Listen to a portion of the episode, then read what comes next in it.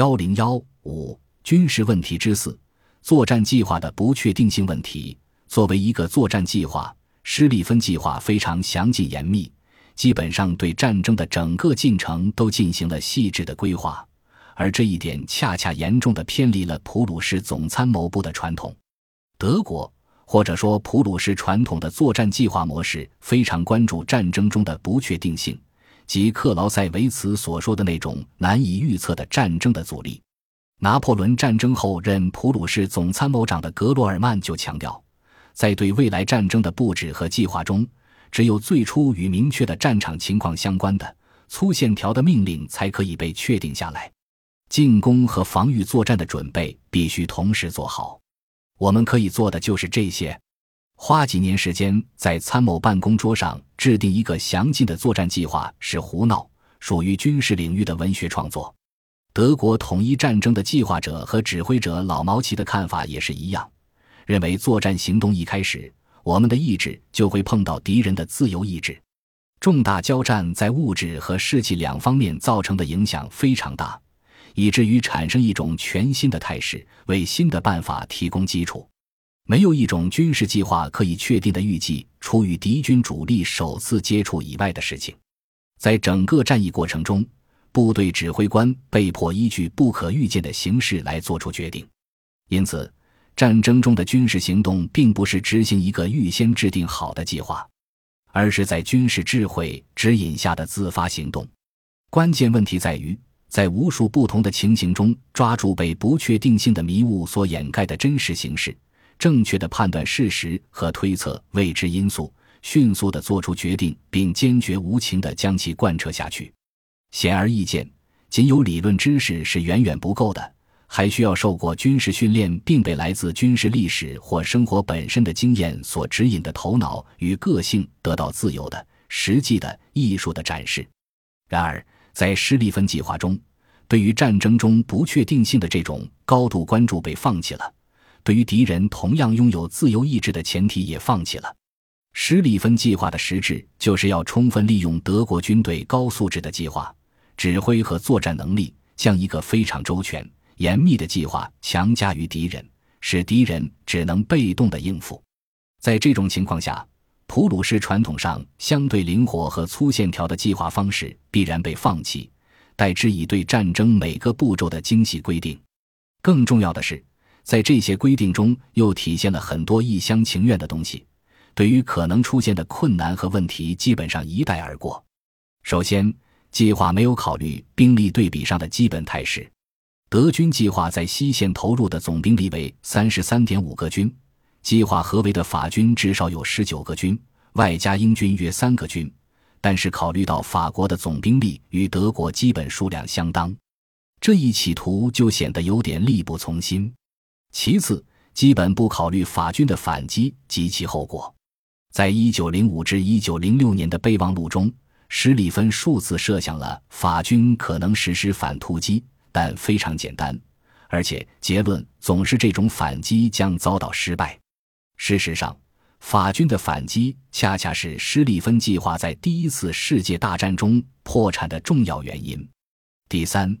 基本没有考虑如此大范围迂回包围的难度。在施利芬计划中，法军基本上没有老毛奇所说的自由意志，完全处于被动挨打的局面。事实上，如此大范围的迂回包围有一个核心问题。那就是法军可以通过以巴黎为中心的铁路网迅速扩展其左翼防线，使德军难以实现包围，或者是调集兵力对德军的迂回部队实施反包围。对此，施里芬却认为法国不太可能这么做，因为这样法军将由于自身战线的过度延伸而受到削弱，德军就可以从正面突破。但是他并没有考虑一个简单的事实。那就是法军的兵力并不止法德边界的那些部队。如果德军在埃纳河或马恩河上作战时，从法国东部赶来的大批后备役部队集中在巴黎地区，并威胁德军的右翼，德军该怎么办？对此，施里芬及其继任者都没有回答。事实上，在一九一四年马恩河会战时，恰恰出现了这样的情况，并迫使德军右翼部队的矛头第一二集团军转入防御。而九月五日，德军统帅部发给各集团军训令的开头就是敌人避开了我第一和第二集团军预定的包围攻势，这就意味着有意识的完全放弃战役的最初目的，即包围敌人左翼侧，并将法国各集团军向东南方逼退到瑞士边境。换言之，施利芬计划已经完全落空。第四，基本没有考虑后勤问题。施里芬对于所需要的兵力是按打一场宏大的歼灭战的思路计算出来的，至于现实中能否实现这种大规模的部队机动，他基本不考虑。可以说，当时德军的后勤补给能力根本不能支持如此大规模部队的长距离机动，特别是其右翼的大轮盘，近百万人的部队以密集纵队通过比利时时，法国和比利时部队必然会破坏铁路。使德军的后勤补给能力进一步降低，更何况施里芬所依据的军火补给计算模式已经落后了整整四十年。如果按他的设想，前进的德军连弹药消耗都不能得到有效补充，遑论实现决定性胜利。后来的军事学家因此评价说，